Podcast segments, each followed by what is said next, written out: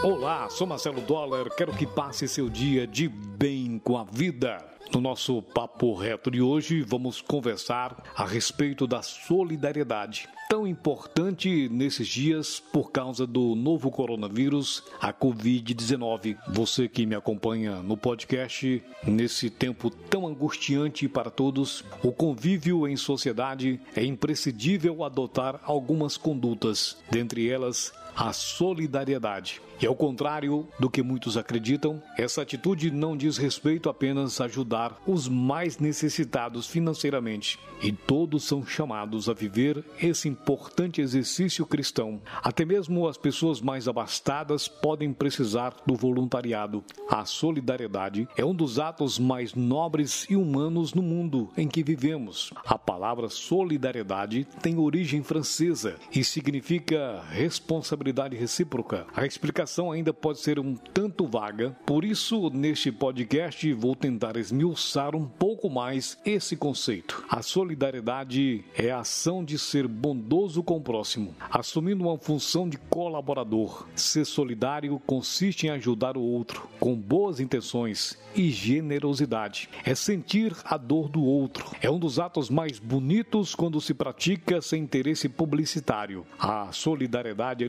legítima, sem qualquer tipo de vaidade cristã, interesse particular ou discriminação. Todos nós somos chamados a seguir o exemplo da baiana Santa Dulce dos Pobres, de Madre Teresa de Calcutá, que nasceu na Macedônia. Essas duas mulheres viveram de amor ao próximo. Elas tiveram compaixão e compreensão concreta dos sentimentos alheios e propósito genuíno em contribuir sem esperar nada em troca. A solidariedade é um valor humano universal que está presente em todas as culturas.